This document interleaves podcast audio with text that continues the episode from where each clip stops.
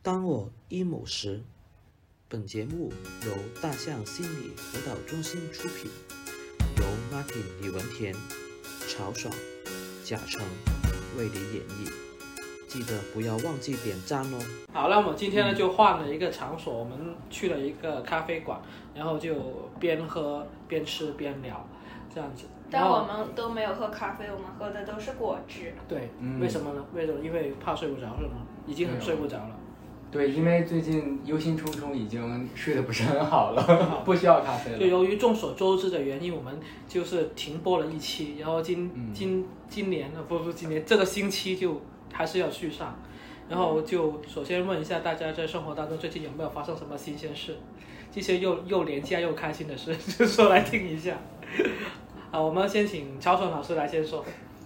啊，最近有一件新鲜事呢，一个新体验就是，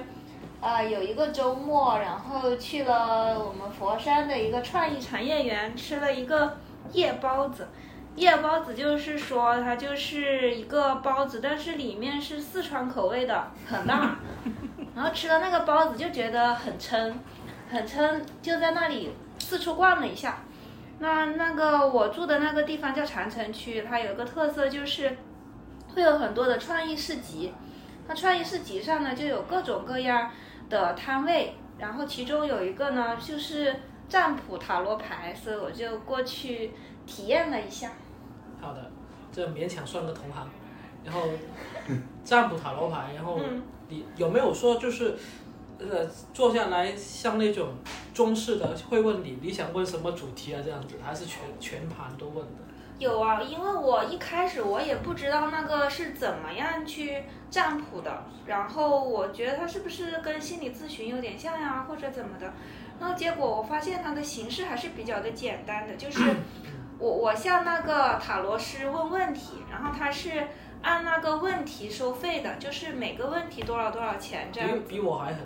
就按问题说回 答。这对。我们要考虑一下这种模式，我们按时间，他们按一个问对题呀多少钱？按问题收费，嗯然后一个问题多少钱？三十八块钱，啊，这是便宜的快乐。对、嗯，然后你首先问了个什么问题呢？我问了一个问题，就是我问的第一个问题，我问的问题其实，呃，基本上呢都是关于我的那个呃未来的规划吧。我问的第一个问题就是，呃，我是保留我现在的工作，还是我要出国？我问了这样一个问题。你还是一个封闭式的问题，就必须对让他给出一二个选一。 对这个答案。对对对，这这也是他能够接受的一个问题内容。可以可以，因为他就是他觉得就是我面临两个选择，所以这个时候他就开始让我去抽牌。嗯，对他可能有几个方面让我去抽，我记得不太清楚了。就是他可能就是让我在心里面默念的这个问题，然后想着我现在的工作，然后抽三张牌，然后呃接着他可能就让我想着出国，然后再抽三张牌，然后可能还有一些其他的指示词，就是比如说关于现在的收入和呃我另外一个选择的收入，大概有一些这样的情况，可能抽了个呃三四次的牌吧，然后就是拿到那些牌之后呢，他就开始跟我解释了。就是抽到牌，然后呢对就手上就有十几张牌了，对对对，这样一次性全部打开。呃，就是不是一次性全部打开，就是呃，我一次抽三张的话，他就会把这三张就是摆在那里，然后最后全部摆了之后，他就会开始跟我解释。那我所以我要做的就是提问和抽牌，中间的话我没有告诉他别的信息，也没有一些别的互动的交流。那最后这个结果是怎么样？最后结果就是，他就根据我的牌，他就开始跟我来来告诉我一些答案了。对，，建议给我们透露一下那个答案吧。呃，不介意啊，我觉得很准。他首先他就关于我现在的工作呢，他就说你现在的工作呢很稳定，非常非常的稳定。确实，对。然后当时的时候我就惊了一下，因为当时呢我老公也坐在旁边，然后他觉得他当时听这个他也惊了一下，他觉得哎他怎么知道这个的？嗯，对，然后这个就是，呃，这个就觉得他说的很准啊。然后他说，呃，然后他就开始说收入，他说，但是呢，你这个呃工作呢，他说是越来越差的，他说你的收入也会越来越少。这个嗯啊这个也是准的吗？这个就是不是说非常非常的准，但是从某一种角度上来讲，它也是可以这准么的。说。对，嗯因为我今年确实就是我们的薪水是降了三分之一的，就是最近一段时间，嗯，从客观上来讲，我确实是收入变少了。稳中有降。嗯对对对，嗯然后他就又说到，呃，如果我选择另外一条路，他说如果我呃出国的话，他说可能一切都要重新开始，然后说我会遇到一种万箭穿心般的焦虑，会碰到非常非常多的困难。然后他又解释一些其他的牌面，就是说，嗯、但是我还是有一些方法可以去面对这些困难的。他说，比如说是一个一个女性旁边有有一个狮子，就说我还是有一定的力量可以去面对这个困我难。发现这个塔罗占卜师也很叙事哦，即使问题对你有影响，但是你也可以影响问题。嗯，是的，大概是这样的。然后其实我是关注，因为他嗯们前面两个你觉得他首先现在的状态他说的很准，嗯嗯所以你会愿意相信他后面介绍的关于未来的状态的一个预测吗？但是其实对我来讲，我更加关心的是这样的一个结果，或者是这样的一个过程，嗯对你个人生活带来的启发是什么？嗯，他给我带来的启发，这一个我就觉得他说的很准呢、啊怎么说的这么准？好神奇，我也想去学。那我说我我觉得，因为我没有跟他透露什么信息，哦，那他怎么就知道这一些呢？嗯，他说爽说他真的去学，然后他就有了实践，然后也推荐我去学。我就买了一个那个什么塔罗牌盗版的网课，没有盗版网课，然后我就分享给他，因为我自己没有时间去学。让他赶紧学会 它是吧？对，他想让我先学。因为当时我想到的是，就是其实，呃，我们就是做心理咨询这行，就可嗯可能有很多来访者，然后他会问我们，就是问我们很多问题，然是后的其实我自己呢是比较吝吝啬的，就是说。他们问我问题呢，我就会非常的扭扭捏捏，我就觉得你是你生命的主人，你是可以做决定，对然后我就不会回答问题。他们包括他们问我一些生活的建议，我都会非常非常的谨慎。嗯，但是我自己跟这个塔罗师的互动中呢，他告诉我一些答案，我又觉得很开心，所以其实人还是有那种期待，有的人能够有一种确给我定一性。嗯个明确的确、确定的答案的一种嗯嗯心情。就是有时候，呃不论我们在咨询当中，我们会不会这样做，我们还是需要理解我们的来访者，他对确实有这种心情存嗯在。嗯也嗯不能够说我们心理咨询是不干这个的，不说这些话的，就一句话就会给人家堵死。嗯，哪怕你不说，你还是得给他，就是有另外一种嗯嗯嗯嗯就是疏解的方式在那里。我对，而且我是觉得这个相信确实是有有力量的，因为当时那是一种什么氛围呢？就是那种呃夜晚的那种暗黄的灯光下，然后你有一种很神神秘秘的感觉，然后他在那里点了一个蜡烛，然后要你心里面默念。其其实我就想到说。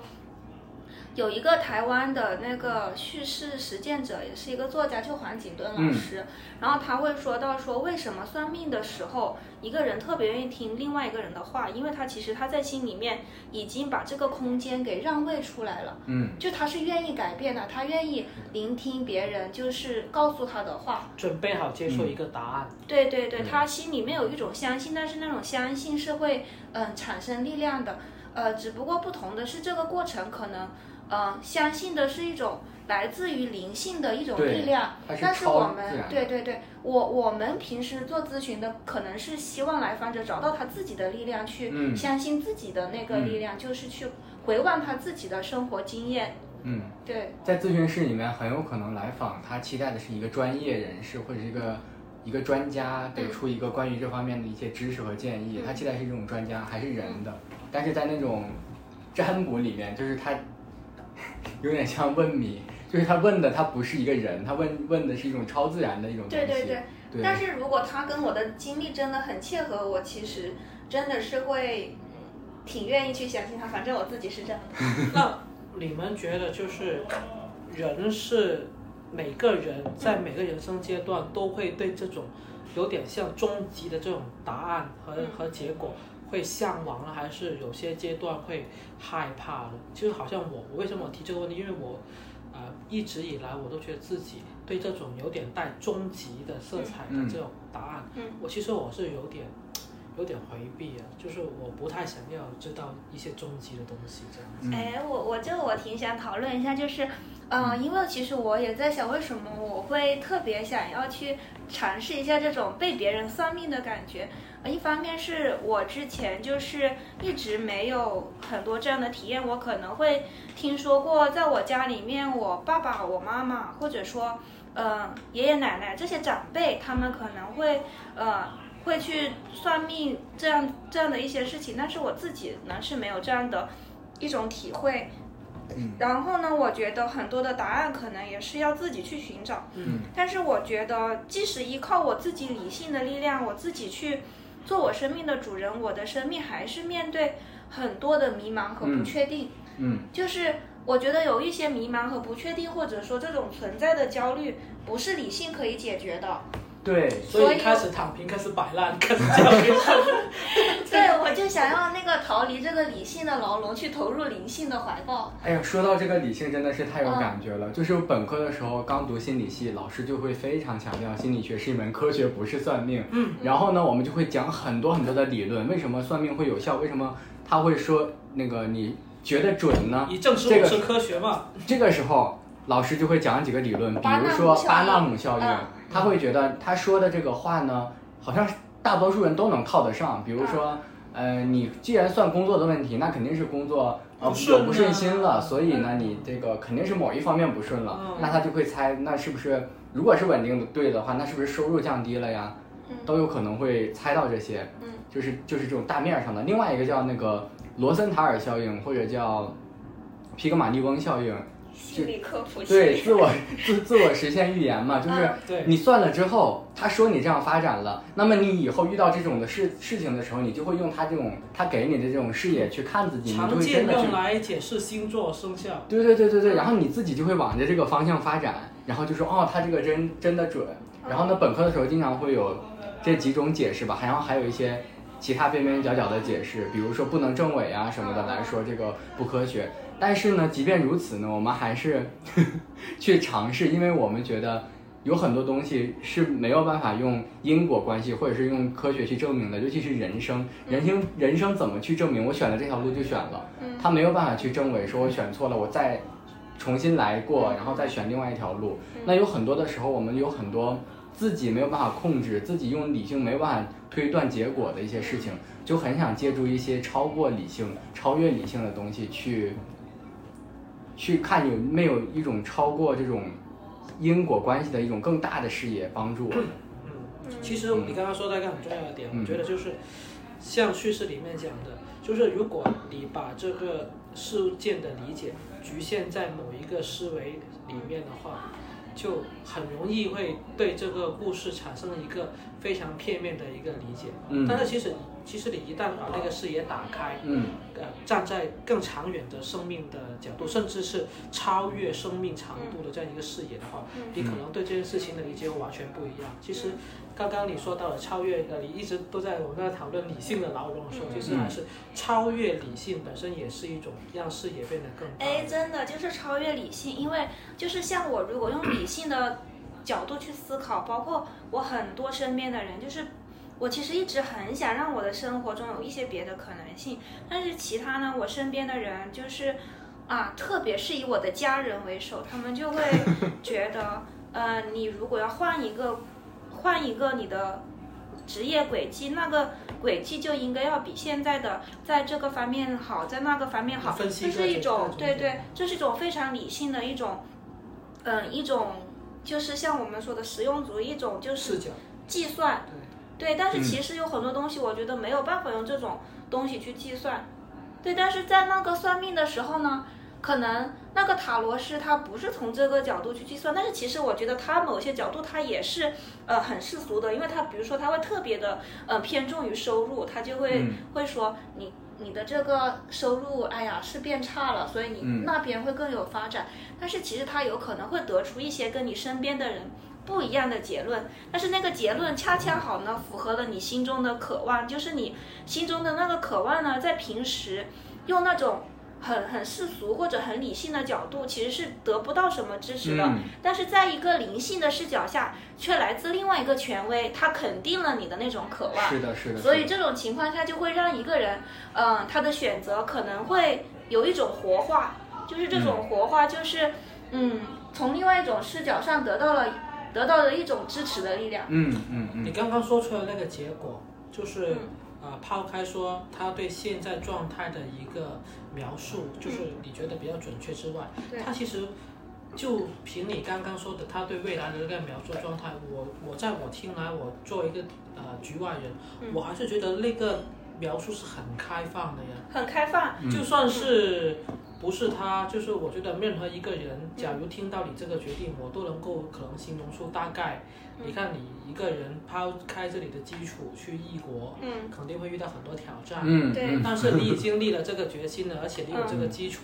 你嗯肯定也会想有想办法能够去面对。嗯但尽管你很有能力，那个过程还是很难受，就万箭穿心嘛，对吧？嗯对对就是对，还是能，就是他还是在那一个范围里面去活动，只不过就好像像刚刚小强说的叙事，他好像在跟你去一起去展望未来，去嗯描述那段经历的时候，哎对你来讲其实就有一种治愈的一种神嗯对奇，我就好像有个人嗯和你一起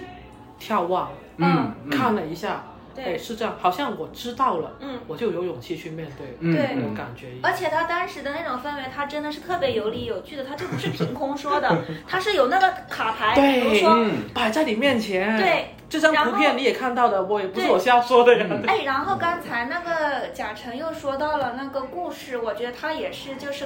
包括刚才马铁说，他就编织了一个故事，他根据那些牌面的内容，比如说那个牌真的是有一个人，他躺在地上，有好多支箭都在那里，他就说，你看这个牌是代表万箭穿心，那另外一个牌就是一个一个很柔弱的女性，但是她旁边躺了一个狮子，他就说，你心里面是有这个呃女性的力量，是可以去掌握一些困难的，嗯对，他就编了一个那样不一样的故事。嗯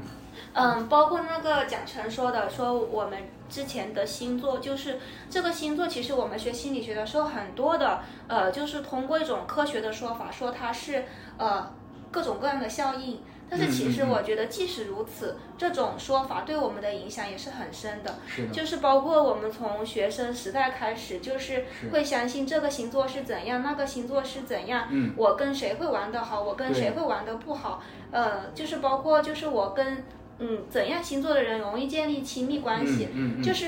都会从从这中间去编一些故事出来，嗯嗯嗯然后对，就是除了这种科学主义的这种我们所谓的科学主义心理学，有一个一定要用科学的方法达到的，另外一个就是，嗯，另外一个视角叫实用主义的，就尤其是威廉 James，他就研究宗教经验。宗教经验，他不在乎那个宗教经验真的是假的，而是宗教经验跟你这个人相互发生作用的时候，嗯确确实实对你产生了影响，通常确确实实有了作用。对，而且刚刚爽说到一点，就是它如何起作用的呢？因为我们日常生活当中跟亲戚、跟朋友对话，如果我们关系不是特别深的话，我们一般的对话不会太超出主流价值的嗯，范判断范畴。对，所以一般嗯的我们所用的语言，如果我们太就超，困在会让那个个人框里了，是的，会让那个人觉得太惊讶了，你怎么会这样说话？嗯但是呢，灵性的或者是用塔罗的，他就有机会嗯他就有提供了一个机会，让你用一种非常不一般的，或者是跟主流经验本来就非常远的一种声音，直接对你说话。嗯哎，这个我想到就是有些时候我们很多人其实都在一种主流文化的挟持之下生活，就是我嗯们一旦呃有一点行为上或者是想法上的出格的话，嗯马上就会受到一种压力。嗯但是其实这个社会上很多人，他通过他的一个社会角色啊，嗯他是某程度上可以跳出这个这种呃呃主流文化的压力，然后嗯他就能够突然间获得更大的自由。我举个例子，嗯就是你在路上嗯看见一个呃四十岁的男性，嗯然后他留着特别长的头发，然后穿的、嗯呃五彩斑斓的，嗯然后如果他走过来，有些人就会说，哎，你看那个男人他很古怪，可能嗯是那个精神状态有点不正常。嗯但假如你的朋友告诉你，哦，不是，我认识他，他是本地一个很有名的一个艺术家，一个大师，嗯然后那个人就可能会说，哦，原来他是搞艺术的，嗯他就可以理解了呢。哎，好像我们觉得艺术家奇装异服，我是嗯可以接受的，嗯我是可以理解的。其实对于对于他来讲，对于那个人来讲，艺术家这个身份就让嗯他获得了在主流文化的压力之之外的更多的自由。好像嗯你刚刚说，如果我告诉你，我就是一个，就是叫什么，就是呃神学工作者，嗯或者是一个呃各个呃通灵工作者，嗯我的话语里面如果包含一些没有办法用科学或者是用理性来解释的话，嗯大家是可以接受的。嗯，因为是的，嗯是的对，我就是这个身份呐、但是如果你你是一个心理学的本科生，嗯 你是一个读会计的人，你跟人家说这些话，人家就可能觉得你你不能够这样说，嗯你不应该这样说，嗯呃，你就没这个自由变成了。所以对刚刚我又回到那个理性的牢笼那里去。嗯其实我们每个人都希望自己能够获得可能更自在一点，嗯获得更多的自由。有时候我我们就希望自己能够去获得这样一些身份。假如这些身份能够获给予我们在这方面更多的自由的话，嗯嗯嗯，确实是这样的。对，身份也是一个很很重要的一点了。嗯。嗯，那贾成有没有类似的这种去占塔罗牌的经历？有呀，我最近两周都在又又全都在搞这些。我本科的时候其实就是对那种纯粹的那种一七几几年才发展起来的那种科学思维抱有那种，并不把它当做一个唯一真理的一种看法。然后呢，我我觉得科学的那种那种线性的思维是非常短暂的，比起人类的历史，然后比起哲学史来说，它也是非常短暂的。嗯，所以我对于科学以外的这种思维还是很感兴趣的。我本科的时候有学易经啊，我当时老师也会教给我们一些，就是古代人是如何来占卜他们自自身的命运的。但是他们那个占卜方法非常复杂，它不光考虑到人，它还考虑到天和地。就是对中国古代的很多呃，哲学思想它就是把人放的其中之一，就是它不会把人看得那么近，说什么事情都是人个人的努力跟个人的能力造成的结果，它会考虑天时地利人和。对，嗯，然后呢，我前段时间呢，就最近这两周呢，我就找了一个荣格分析师帮我做分析，嗯分析我呃今生今世是怎么样的一个性格。他说我今生呢，我潜意识呢是个隐者，然后呢，我的自我，他我的自我就是显在的显现出来的自我呢是一个求道者，然后呢，我的那个价值呢，就是女神的形象，女神呢就是能够疗愈别人的，然后能够治疗别人。我当时就觉得，天哪，这也太准了！我也觉得好准啊，连女神这个我都觉得很像。 你不说女神，我都不觉得像。对对然对，后越看越像。看到之后呢，我就觉得那它其实对我的作用就是让我更加坚定我走这条路没有错，因为我走的这条路呢，如果用主流价值来看的话，那确实还挺有问题的。就是我喜欢的东西都不怎么赚钱，或者是就是连找正式的稳定的工作都非常难，我就一直不断的在换工作，然后就就是为了追求，就真的寻道者，我真的就是为了追求一些学术的东西。嗯然后我女神，我确实就是很喜欢咨询，嗯然后那个隐士，我确实很喜欢独处，然后去思考那些很艰深的哲学啊、心理的一些一些问题。然后这，然后有了这个东西呢，我就觉得，哎，你们都不要说我了，你们说我也没有用啊，因为我的命盘就在这里了，对呀我改变不了什么，这是我的灵魂契约。对，这四个字是非常的重的，就是它给一灵个魂契约处在边缘地位，或者是处在一个不是那么主流地位的一个人，一个非常肯定的 yes。嗯就好像找到了一个毕生的使命一样，我就是为这个而。对，之前也有这种感觉，但是如果没有一个人告诉我说这个就是你的使命的话，或者是身边太多人的告诉你你这样太不正常，你太理想主义了，嗯那这个是是一种在这么多的这样子的声音以外的一种声音，就是对你说好像是极少数的对你说 yes 的声音，并且这种声音是来自于一种非人世间的一种力量我。发现你做的那一个，比刚刚曹所说的那一个，距离那种现实的条件，或者是那个人、那个那个分析师跟你说的那种现实的呃问题，可能会更少一点。就是他那个还会说一些什么，嗯嗯你的嗯经济会很困哦难呀、啊对对对，哎，我这个是有个区别的，就是哦，我说到这里，我想补充一下，就是呃我问的第一个问题就是这个，但是后来的时候我才知道，就是可能我的那个塔塔罗师他跟我沟通也不是很充分吧，他后来他就告诉我说，呃，我塔罗只能算三个月里面的事情。呃但是其实我问这个问题，我问的就不是三个月，因为我知道三个月我是肯定是不会出有没有国的，问人不可家能是不的是钱没到位啊？ 就是钱到位可以问原因。他是这样的，就是如果你问了，你还有疑惑，你就追加问题，追加问题就是另外计费这样的。他就说问只能问三个月之类的问题，然后呢，反正我那天晚上我就觉得我我那我再问一个问题，因为我觉得我开始问的那个问题呢不是三个月之内的，是对，然后然后我就又问了个问题，我就说那我这三个月，呃，我如果去考英语考试，我能考过去吗？我就问了这个问题啊，然后他就又给我摆了一摆了一下牌，嗯，啊，我又觉得嗯挺准的，就是能他过去吗？他能口能过去吗？对，他就分析了我的现状，他就是说，啊、我的底子呢还可以，但是我现在的困扰呢，就是说让我分心的事情太多了。他就说，嗯啊、包括他说我除了工作之外还做很多别的事情，嗯而且他说我是一个内心里我是一个很喜欢玩乐的人，就是说除了这些事情，玩乐也会分我的心。嗯，所以我其实很难去投入的、专注的去呃进行这件事情。如果他说如果我想进行这件事情，我我就要呃把其他的事情就是要呃放在一边，要让自己就是更加专注这样子。嗯，对，你怎么看他这样一个占卜的一个过程？这个还挺具体的，我没想到他们很具体他他们说说得的这很么具具体，包括成绩啊，啊非常这的些具体。然后，呃，他说就是，而且他告诉我说，这个塔罗就是算非常具体的事情，比如说你现在拿到了一个 offer，你是去还是不去，就是非常非常具体的事情，而且它不算长期，只只算短期，所以这个跟甲辰那个是很不一样的。哦甲辰那个是说，好像对于你的整个的生命脉络，包括对你的前世、你的今生、你的未来，对去做一对个对这样的一个推演，它不是，它只是你三个月。所以那个塔罗师他当时也跟我说，他说，嗯嗯，所以这个塔罗是我们不做长期的，它也是比较我突开然发放现的。它符合三个词语：短期焦点解 决。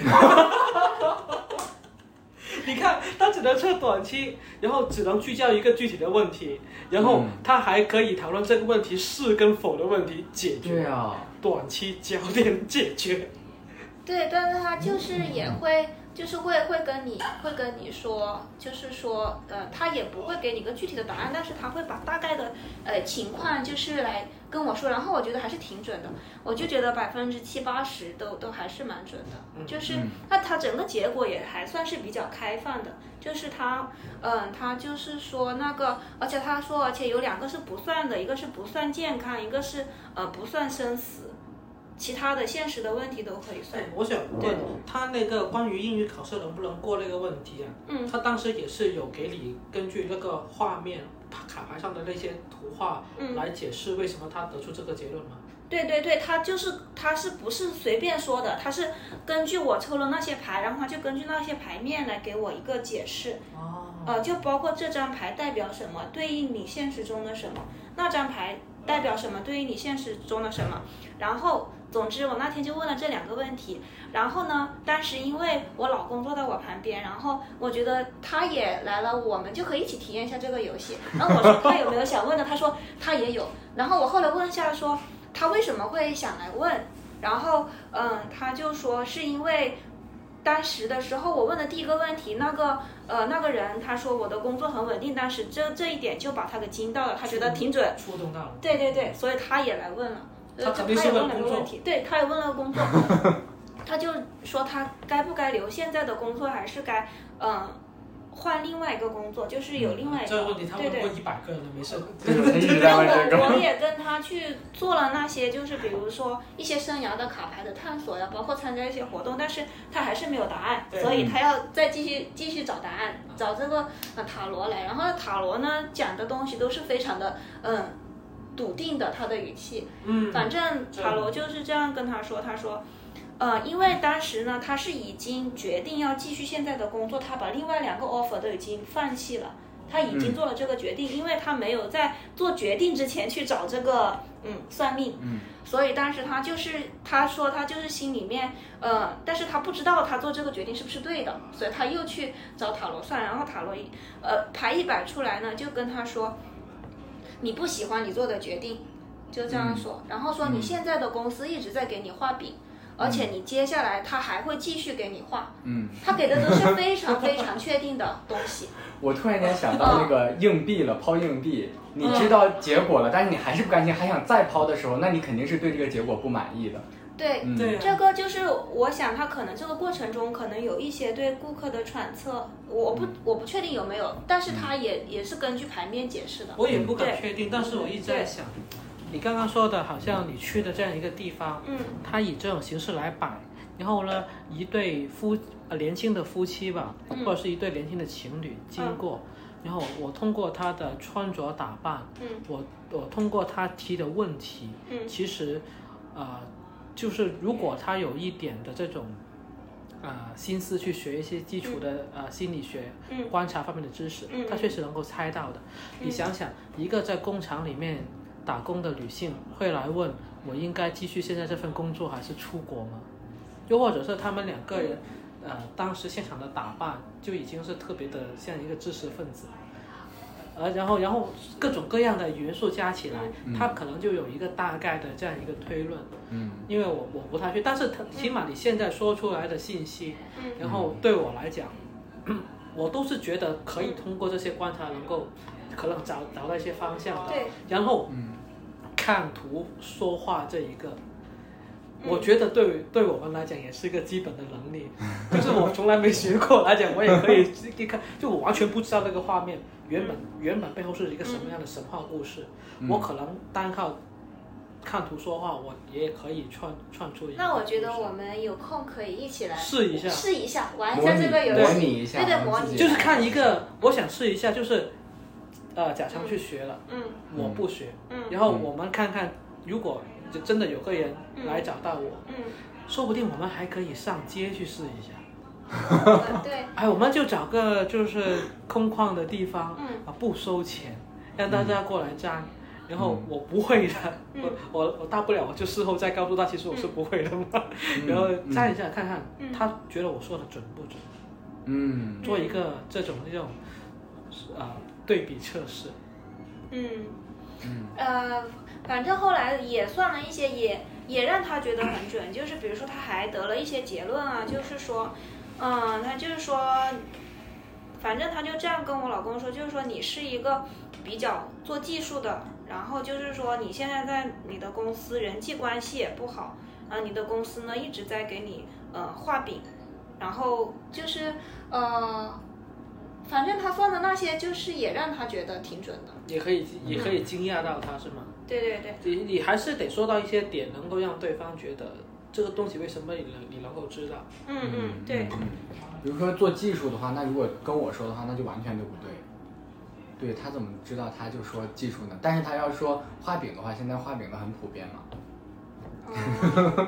你 所以他还需要知道一些社会的脉络。对 啊，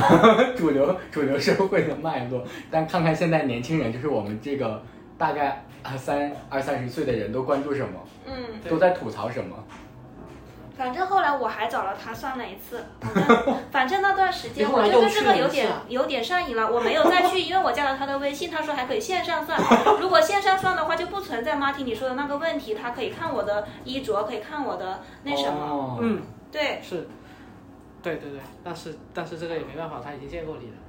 对，然后我反正后来又算了一次，他后来的时候他他他算了一次，他就说我的工作说你这个工作你真的是差的不能再差，他说我现在的工作，但是我心里面就想说的太对了。 人家拉把领导拉过，领导你听一下 他说。现在不是我想，我想放弃你，是那个声音让我放弃。对，但是塔罗里面那个声音指的是什么呢？